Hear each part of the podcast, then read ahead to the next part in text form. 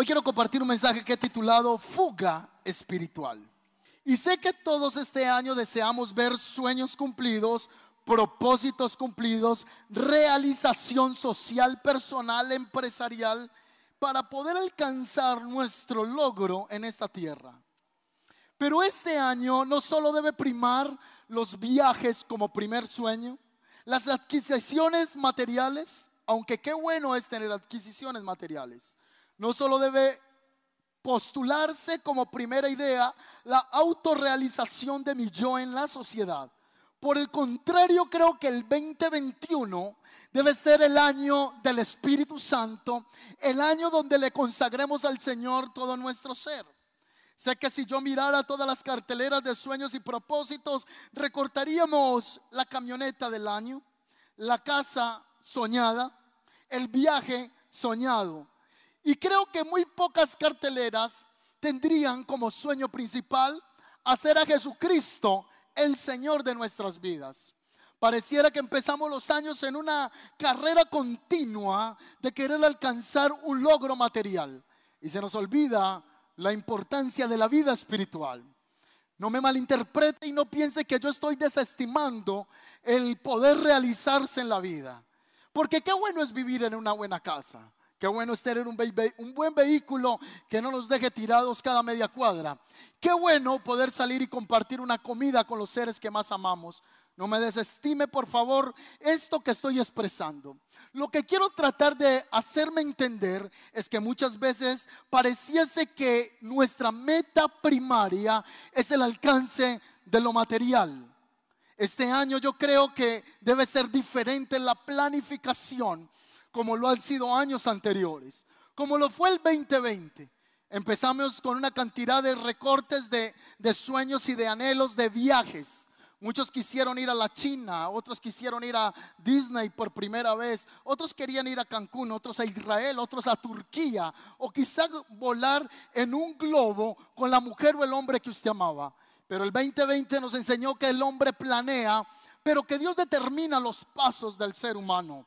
Quisiera que este año fuese la intencionalidad de nuestro corazón el tener a Dios como el primero en nuestras vidas. Bien lo expresó Mateo en el capítulo 6:33, solo registró. Dice lo siguiente, más buscad primeramente el reino de Dios y lo demás será añadidura. La casa, el carro y la bendición económica, la Biblia lo llama añadidura. No es que Dios no quiera dar la añadidura. Lo que Dios quiere es que nuestra atención esté fijada claramente en qué es lo importante. A veces pareciera que la añadidura se nos convirtiera en una ilusión, en un fantasma que nos entretiene por momentos y nos desvía de lo más importante, de la vida del Espíritu. A medida que empieza la vida a avanzar, a medida que vamos creciendo y nos hacemos adultos, se nos comienza a olvidar el sueño y el anhelo por el cual un día clamábamos realmente a Dios y era conocerlo a Él. Y yo creo que el 2021, uno de nuestros sueños primarios y anhelos es que mi vida este año viva para agradarte a ti, Señor. Muchos recortes se han hecho, muchos han ido a las, a las revistas y han dicho fuera 2020. El 2021 es diferente. El único que podrá ser el 2021 diferente es Emanuel. Nadie más podrá ser este año extraordinario. Para un año que no avecina cosas muy positivas en el mundo, se necesita gente extraordinaria. Y la gente extraordinaria, la Biblia la califica como gente llena del poder del Espíritu Santo. Podrás tú querer ir y venir ¿Cuántas veces usted se sentó con su esposa, sus hijos y le hizo unas promesas vanas para inicio del año? Porque al final del día todo quedó consumido o todo quedó estancado. Este año que nuestro sueño principal sea glorificar el nombre del Señor. Fuga espiritual. El martes 4 de agosto del 2020, Beirut, una ciudad en el Líbano, con dos millones de habitantes se convirtió en una noticia global. Esta explosión que van a ver a continuación en pantalla comenzó a recorrer las pantallas del mundo. Los celulares, los smartphones, todo medio de comunicación hablaba en esta fecha de una explosión que se consideraba en sus primeros minutos de desarrollo de noticia como un ataque terrorista. Así que Beirut estaba siendo consumida por las llamas y el terror estaba corriendo todo el puerto de esta ciudad del Líbano. Dos millones de habitantes estaban perplejos al ver cómo 2.750 toneladas de nitrato de amonio estaba siendo expulsada por todo el Líbano. Según los expertos dicen que estas 2.750 toneladas de nitrato de amonio al explosionar es lo mismo que equivale al 10% de lo que fue la bomba de Hiroshima lanzada por los Estados Unidos. Una bomba que alcanzó 6 kilómetros de altura a Hiroshima, pero esta se le estima que su explosión es el 10%. El 10% de la población se estaba quedando sin casa. Se estima entre 200 mil a 300 mil habitantes de Beirut, en el Líbano, quedaron sin vivienda. Unos 204 personas registran las redes sociales como muertos, o más bien Google en Internet. Más de 5 mil heridos deja esta explosión. Cuando van y comienzan a investigar qué fue lo que ocurrió, es que lo que pasó fue el mal manejo de una sustancia o de un químico que es inoloro, incoloro, parecido a la sal, pero altamente peligroso, implosionó por descuido de quien los estaba almacenando por seis años. Y unas explosiones como las que vamos a ver ahora mismo en video fueron las que vimos en todo el mundo.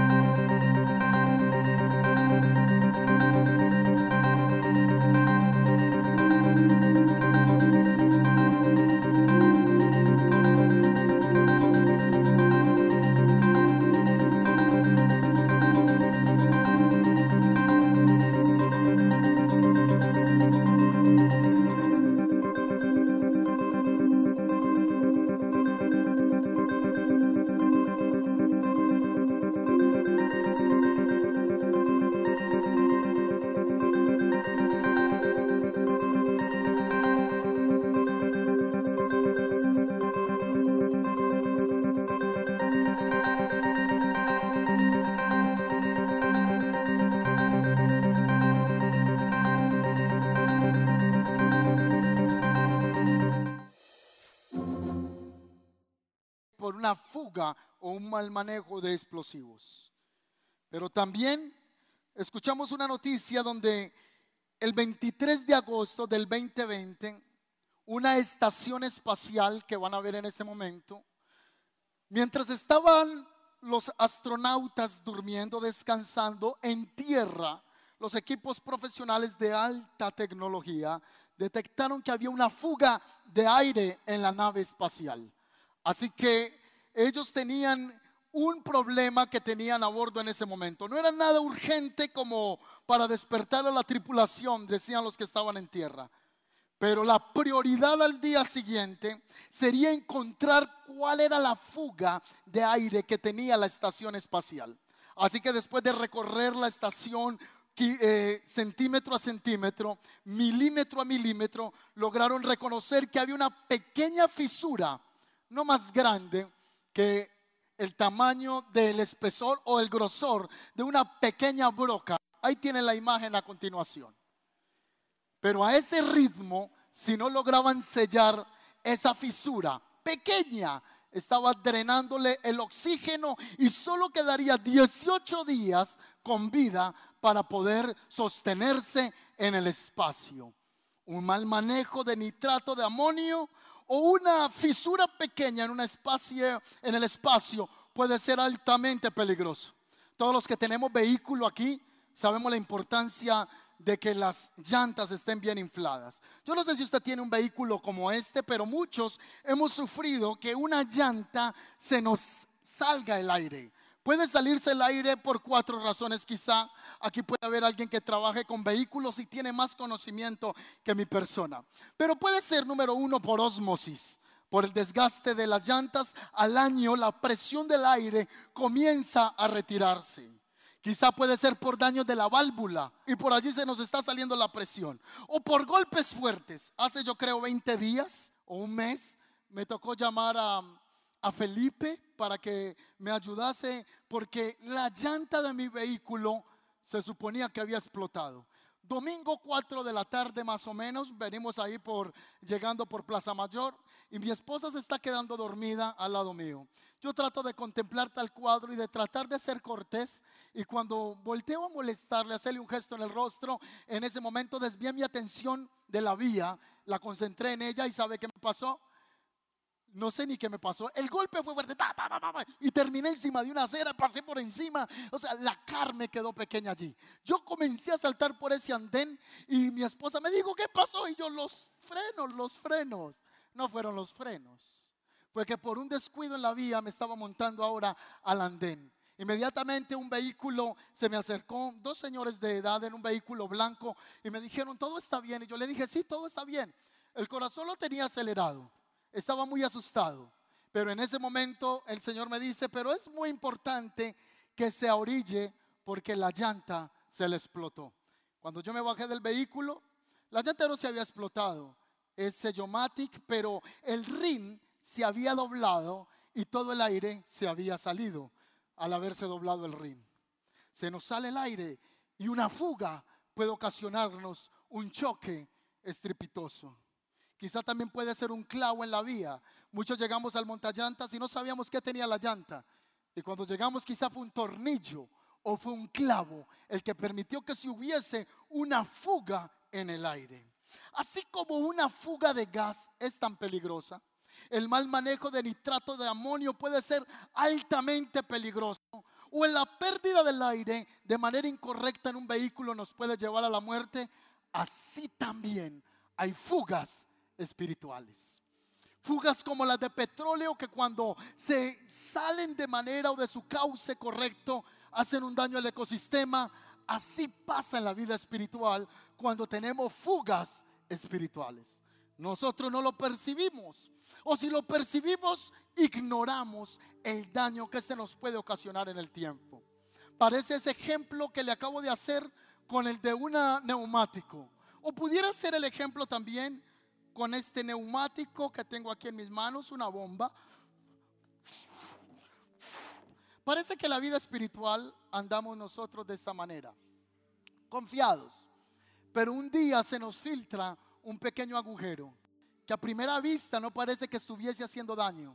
Pero a medida que pasan los días, los meses, el daño comienza a ser palpable a la vista. Porque lo que un día reteníamos, ahora lentamente se está yendo. Lo que finalmente termina una vida vacía sin la presencia de Dios. ¿Qué fugas espirituales pueden haber para nosotros este año? ¿Vamos a terminar como una bomba sin aire? ¿Vamos a ser personas que no retienen la bendición? ¿O vamos a ser personas que retienen lo que Dios les ha entregado? Creo yo considerablemente que todos los que estamos aquí hoy sentados, Dios nos ha entregado un depósito de su presencia.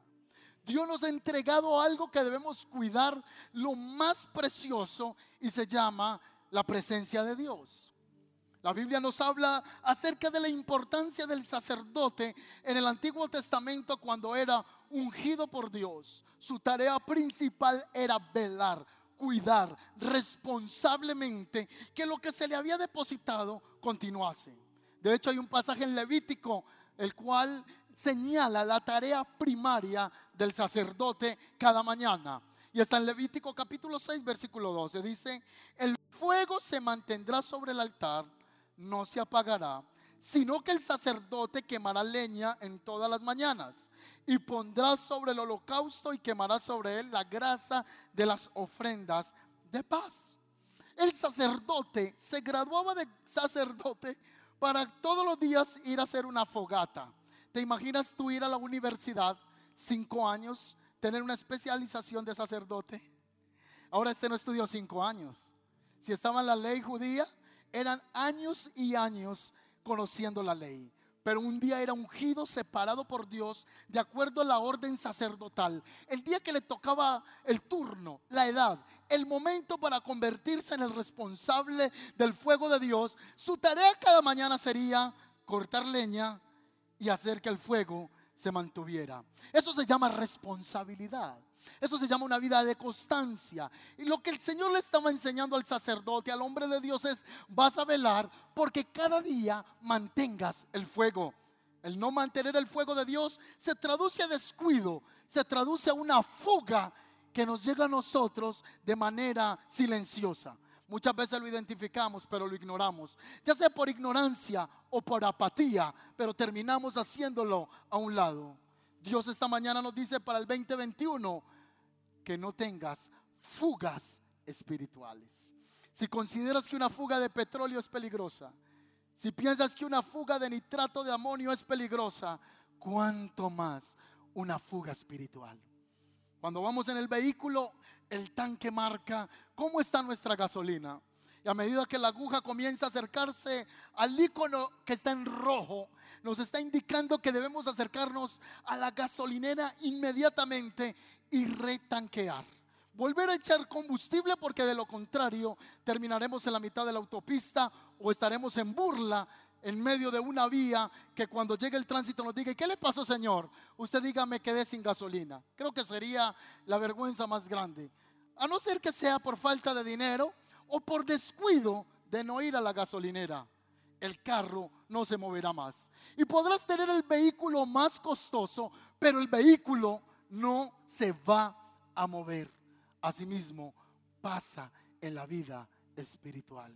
Si no permitimos que la gasolina, que la vida del Espíritu llegue a nosotros, entonces nuestro vehículo se va a detener. Pastor, es que yo, yo llevo 30 años en el Evangelio. Es que cuando usted nació, yo ya era pastor. Es que cuando usted nació, yo ya había evangelizado. Pastor, es que cuando usted apenas empezaba a predicar, yo ya venía. Yo soy un hombre muy experimentado en la vida espiritual. No, señores. La vida del cristiano es día a día, a día, a día. Y si tú dices es que yo vengo de servir a Dios ayer, hace 20 años, eso está parecido a la canción de eh, Juan Carlos Alvarado, ayer ya pasó, necesito hoy. Lo que tú hiciste ayer hace parte del pasado. Hoy tienes que velar por tu vida espiritual. Por eso Pablo escribe a la iglesia de los tesalonicenses, no apaguen el Espíritu de Dios. El consejo de Pablo también a su discípulo Timoteo es, te aconsejo que avives el don de Dios que está en ti por la imposición de mis manos. En la versión del 60 diría, aviva el fuego del don de Dios que está en ti.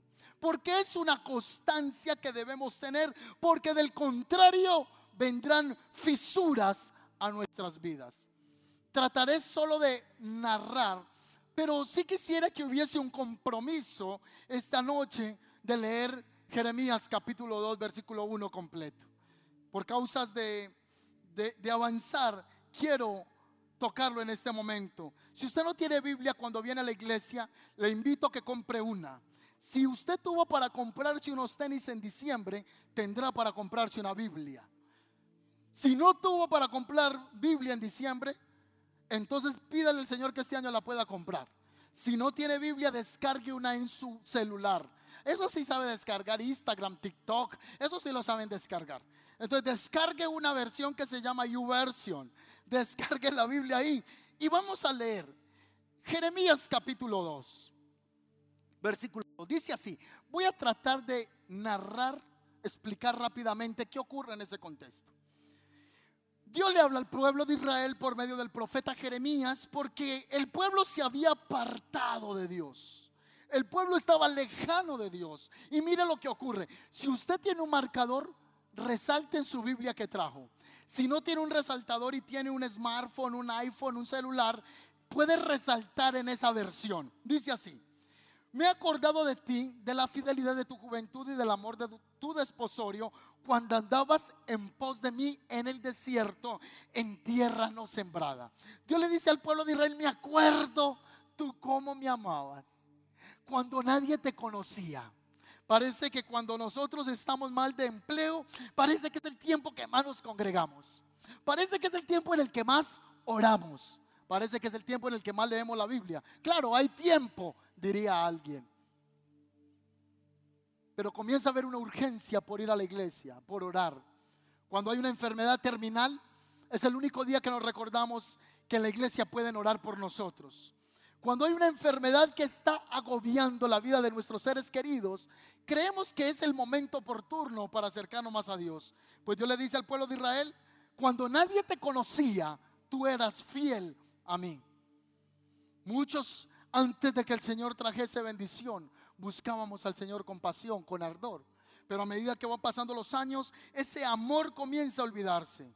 Así que el Señor le hace el reclamo en el versículo 5 y dice, qué mal hallaron vuestros padres que se alejaron de mí y se fueron tras la vanidad y se hicieron vanos. ¿Qué vieron de malo en mí? Dice el Señor. ¿Qué mal te ha hecho el Señor? ¿Qué mal me ha hecho el Señor? ¿Se ha encontrado usted gente en la calle que dice, y perdóneme, con mucho amor se lo voy a decir. Si alguien está aquí presente y ha usado esta palabra, voy a tirar la toalla. ¿Cuál toalla va a tirar? Si nosotros tenemos a Cristo, ¿cómo vamos a tirar a Cristo? Y usted se encuentra con los cristianos y le dice, ya no doy más, no más, voy a tirarlo. Y el Señor dice, ¿qué te he hecho de malo para que me deseches? Luego dice la escritura, que este pueblo que vio de malo en mí, porque cuando estaban en el desierto, yo fui el que les hice salir de la tierra de Egipto, el que les condujo por el desierto a una tierra despoblada por tierra seca y de sombra de muerte. Y pasaron por ese lugar. En tiempo de sequía, ¿quién estuvo con nosotros? ¿Quién? ¿Quién? ¿Quién? Diga conmigo, Dios. El día que usted tuvo COVID fue el tiempo donde el Señor estuvo presente. En el día difícil, en el día de la soledad, ese día se apagaron las redes sociales, se apagaron los views, porque nadie estuvo para ti.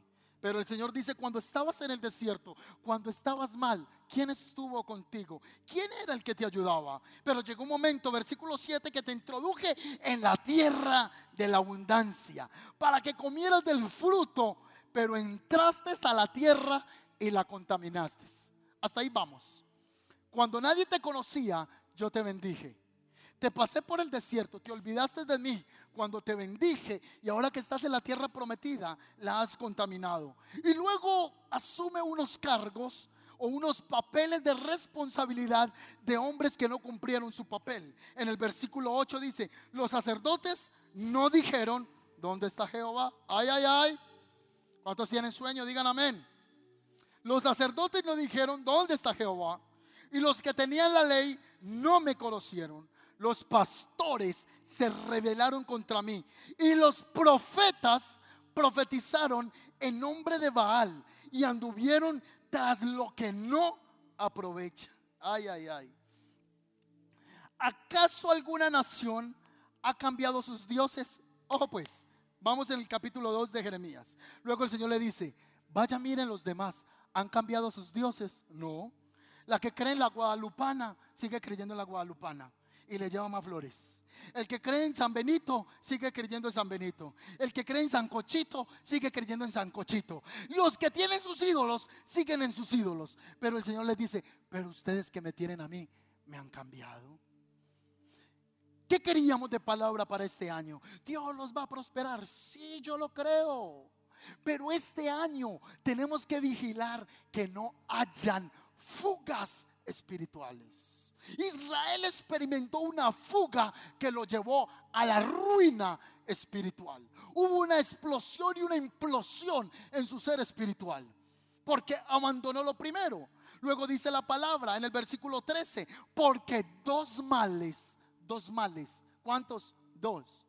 Dos males ha hecho mi pueblo me dejaron a mí, número uno, fuente de agua viva. Y número dos, cavaron para sí cisternas y luego hace una caracterización de esa cisterna. ¿Cómo es la cisterna? Rota, que no puede retener agua. Ojo a esto. Las cisternas se hacen para retener agua, donde escasea. Pero ¿cómo es posible que uno cambie una fuente de agua por una cisterna que no tiene agua?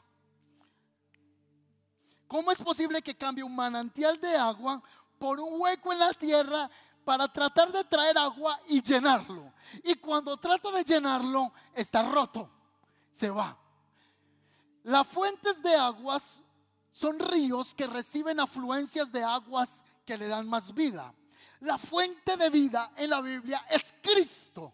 Ah, la fuente de vida. Por eso Jesús se levantó el último día de la fiesta y dijo, el que tiene sed, venga a mí beba. Porque el que cree en mí, como dice la escritura, de su interior correrán ríos de agua de vida. Pero me cambiaron a mí río de agua de vida por una cisterna. Y a pesar de, de cambiarme por una cisterna rota, por lo menos que no fuera rota, de una cisterna rota que no retiene agua. ¿Qué era la cisterna en los días del pueblo de Israel? Por favor, ayúdeme.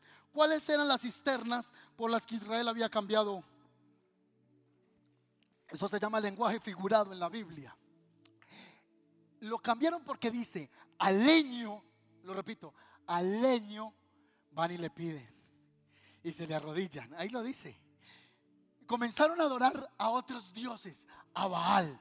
¿Cuáles eran las cisternas rotas en los días de Jeremías? Baal. ¿Quién era Baal? Un dios de la fertilidad, un dios de los cananeos, un dios pagano que había sido introducido en Israel. Y el pueblo dijo, no queremos más a Dios, queremos a Baal. Y dice la escritura que todos cambiaron al Señor por esa cisterna. Luego dice la escritura en el Salmo 115, los ídolos de ellos son de plata y de oro, obra de manos de hombres tienen boca, mas no hablan. Tienen pies y no caminan. Tienen manos y no palpan. Tienen ojos y no pueden ver. Tienen oídos y no pueden oír. Semejante, parecido a ellos son los que lo adoran. En otras palabras, el que adora un ídolo termina pareciéndose a un ídolo. Como la canción de Shakira. Ciego, sordo y tartamudo, papá. El pueblo de Israel estaba en ceguera espiritual. Estaba adorando un Dios pagano. El Salmo 135 dice los ídolos de las naciones son plata y oro, obra de manos de hombres. En Jeremías 10, 2 al 5 dice, así dice Jehová, no aprendan el camino de las naciones. No aprendan el camino de las naciones ni de las señales del cielo, tengan temor. Aunque las naciones las teman, porque las costumbres de los pueblos son vanidad, porque el leño del bosque cortaron obra de manos de artificio con buril, con plata y oro lo adornan, con clavos y martillos, pa, pa, pa, lo afirman para que no se caiga el muñeco en Semana Santa. Pero nosotros estamos este día adorando al Rey de Reyes y Señor de Señores. Nuestro Dios no es un leño, nuestro Dios no es un ídolo, nuestro Dios está en el cielo. ¿Cuántos dicen amén?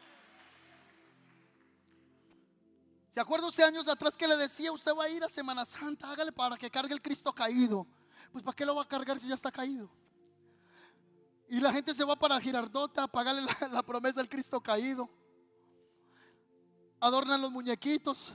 Y no, que es que cuando usted ve eso, es como la foto de su mamá. ¿Usted cómo recuerda la foto de su mamá? Mirando la foto. Entonces cuando yo miro la foto ahí de, la Virgen y de Jesús, es que yo lo estoy recordando a Él. Así no se recuerda. Eso es reducir el Dios Todopoderoso a simpleza. Dios es celoso.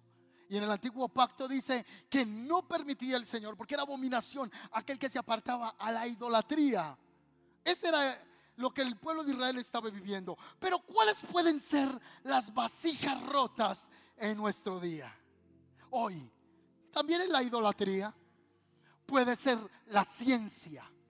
Alguien dice, pastor, yo no sé si es seguro eso de que la Biblia es verdad, porque últimamente he estado leyendo y comenzamos a creer que la, es más, ¿sabes que la ciencia en pro de demostrar que Dios no existe cada vez está explosionándose más y más porque no pueden entender cómo hay billones de billones de billones de billones de constelaciones que cada segundo aparece una estrella, que el universo es poderoso, que hay cientos y cientos de millones de millones de estrellas en el espacio. Crean un telescopio y tienen que crear otro y otro y otro. Ahora hay uno muy potente que se llama el telescopio Hubble y cada vez miran constelaciones a 60 millones años luz.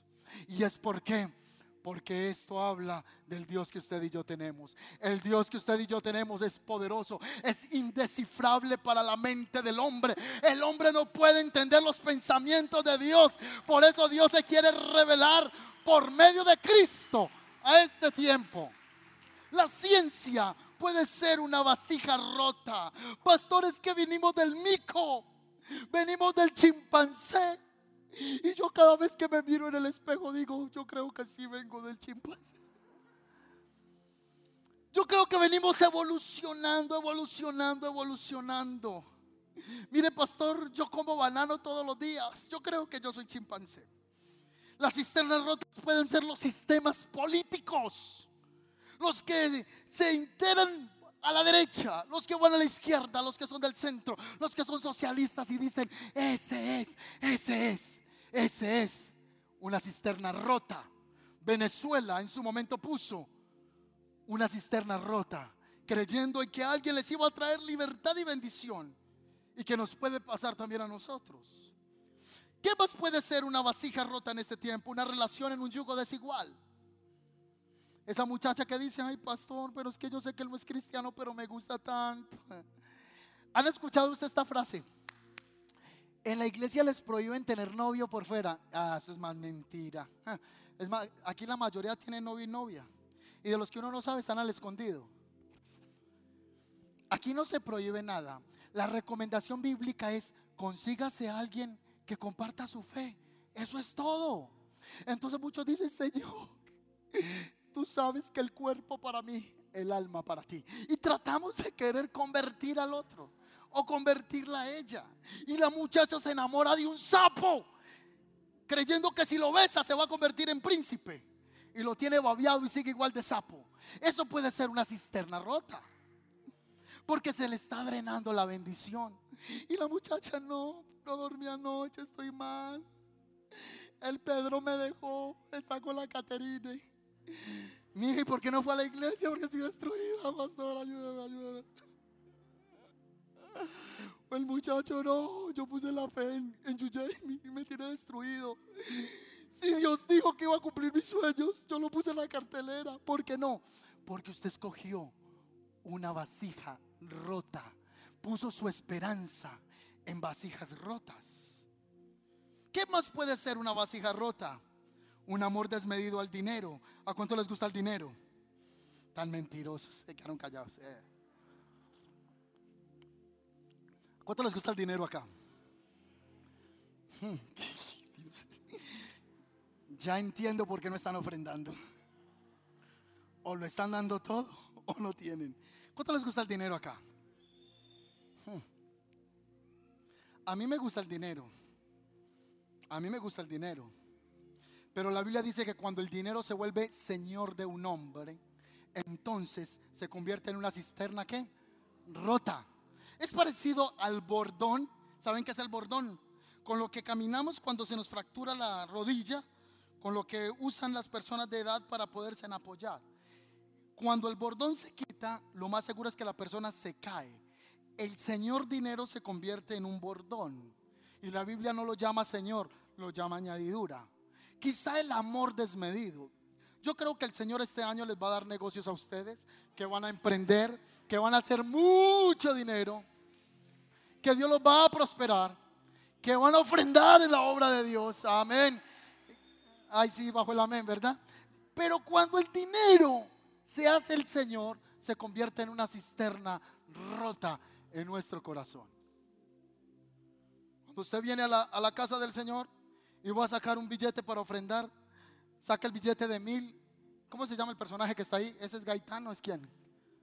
¿Quién es el que está en el billete de mil? ¿Cómo? Gaitán, ¿cierto? Y lo pone a llorar usted. Y usted el hermano canta ópera.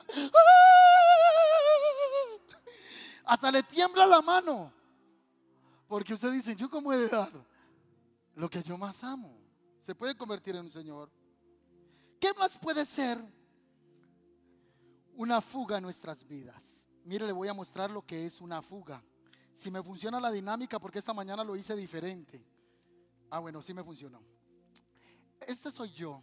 Y ya vamos a ir terminando. Este soy yo y este es usted. Dios nos llenó con su espíritu. Amén. Ahí está usted lleno con el Espíritu Santo. Lo que la Biblia llama el primer. No, usted dice yo el primer servicio del año no me lo pierdo. Otro dice, no, yo me quedo en la cama y me lo veo por internet. Todo bien con ustedes. No, no se carguen conmigo. Ustedes es porque no pueden venir porque están lejos.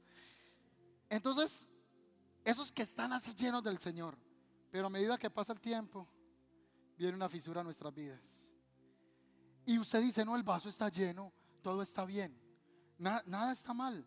Yo no creo que vaya a pasar algo. Y pasa a ser para nosotros algo que ignoramos, como lo dije ahorita, por apatía, por ignorancia o porque simplemente no queremos reconocer que nos estamos drenando de la bendición de Dios en nuestras vidas. ¿Qué fisuras, qué fugas tienes tú o tengo yo este año? De las que mencioné ahorita. Una relación que te está consumiendo que es tóxica. ¿Qué te está haciendo que el domingo tú digas, no, no, no, yo, yo hoy no voy a la iglesia? Es que el domingo se hizo para descansar. No, el domingo es el día que uno debe sacar para ir a la casa del Señor. Agradecerle por toda la semana que nos dio de hacer negocios, de prosperar, de avanzar. Hoy domingo venimos a decirle, todo se lo debo a Él. Entonces pasa un año, mire, pasa un año. ¿No? Normal, uno no se da cuenta. Dos años y usted dice, no, todo está bien. Y traigan una trapeadora porque aquí el mojado es grande. ya me dio sed. Entonces, ahí estamos. Pero pasa y pasan los días. Y sabe, no miren la trapeadora, mírenme a mí. Él no es el predicador, soy yo. miren acá. Y nos va a empezar a drenar sin darnos cuenta. Hasta que un día terminamos nosotros sin la bendición del Señor en nuestras vidas. Vamos a terminar nosotros sin la bendición. ¿Cómo vamos a terminar mal? Y voy a terminar con un ejemplo bíblico y unas recomendaciones de tres horas. La Biblia dice que Elí, Elí tenía unos hijos que se llamaban Ofni y Fines. Los dos muchachos eran sacerdotes. Eran los que mandaban en Israel. Y cuando las muchachas llegaban al pueblo, ellos tenían relaciones sexuales con las mujeres a la entrada del tabernáculo. Ofni y Fines se miraban y se codiaban y decían, mira, esa está bonita. Uh, y el hermano, y Fines dice, uh, uh, mero cuerpo. Eh, María, qué bendición la que el Señor nos mandó acá. Eh. Y dice la Biblia que ellos adulteraban, fornicaban con las mujeres a la entrada del tabernáculo. Y eso no pasó una vez, pasó muchas veces. Mira, esa, esa es paisa. Oh, qué bebé. Esa es venezolano. Eh, María, qué venezolano.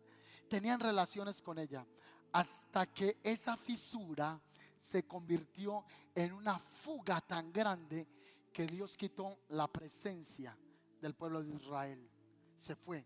Empezó una fisura pequeña que terminó llevándose la gloria de Dios. Y la gloria de Dios que estaba representada en el arca cayó en las manos de sus enemigos, llamados los filisteos. Israel entró en ruina, ruina total. Y la profecía por un profeta desconocido dice así más o menos. Llegará un día, te dice Dios a ti sacerdote Eli, por cuanto no amonestas a tus hijos, ovni y fines, que se roben las ofrendas del pueblo de Israel, que tomen lo más preciado de Dios, que tengan relaciones inmorales con las mujeres, teniendo sus esposas, llegará un día que un sacerdote en tu descendencia querrá venir a trabajar en el templo por un bocado de pan y por un vaso de agua.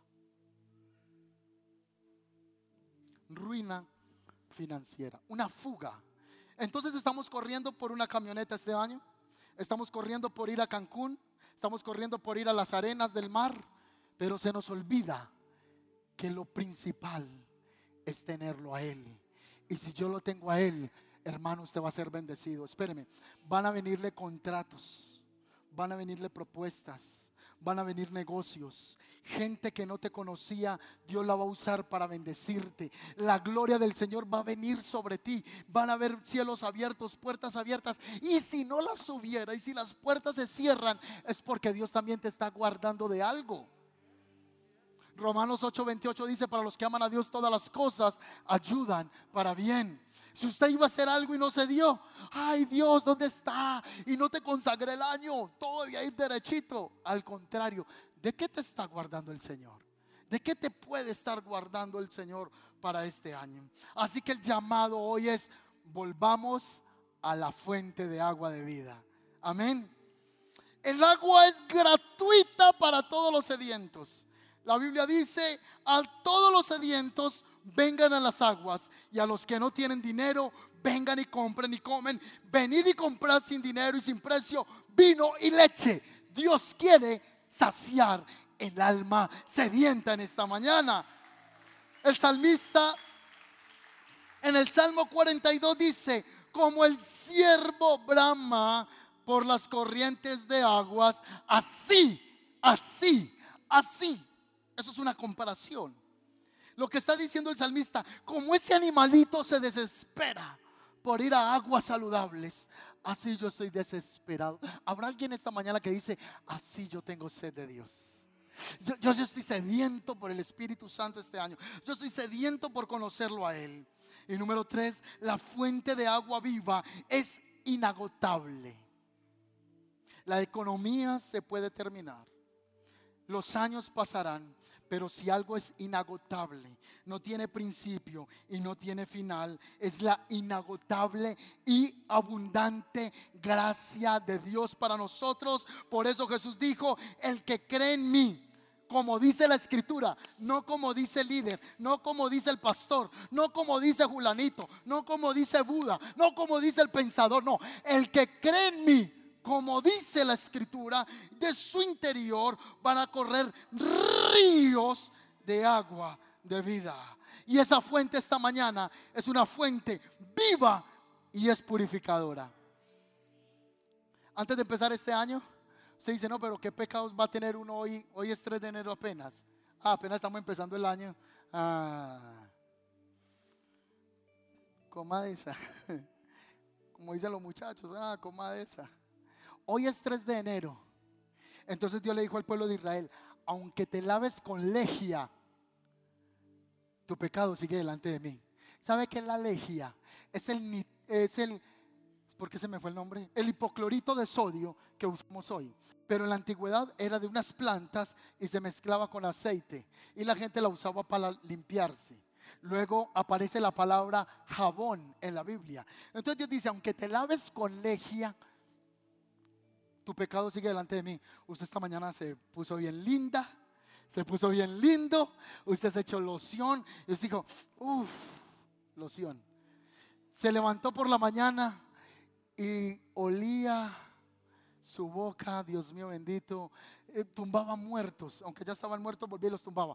Así que usted se levantó se cepilló los dientes, se organizó bien bonita, bien bonito y llegó bien pinchado a la iglesia, caminando así bien lindo. Y el Señor dice, aunque de seda la mona se vista, mona se queda. Porque el pecado está dentro del corazón y Dios quiere venir a limpiarnos. El profeta Isaías dijo, si tus pecados fueran como la grana, vendrán a ser como la nieve. Y si fueran rojos como el carmesí, vendrán a ser como blanca lana. Un predicador fue al África y trataba de explicarles texto bíblico a los africanos. Y decía, ¿cómo les explico si nunca han visto la nieve? Entonces él les dijo, ah, ya sé qué voy a hacer. Si los pecados de ustedes fueran como las manchas del leopardo, las manchas de la cebra. ¿Ha visto usted un leopardo? Así sea por internet. Una cebra. Quítele las rayas a una cebra o quítele las manchas a un leopardo. Entonces dijo, si los pecados de ustedes fueran como las rayas de la cebra o como las manchas del leopardo, vendrán a ser como la pulpa del coco, blancos. Este día es un día para ponernos en paz con el Señor, empezar este año en bendición y comenzar a cerrar toda fuga espiritual. Padre, te doy gracias por tu palabra en esta mañana.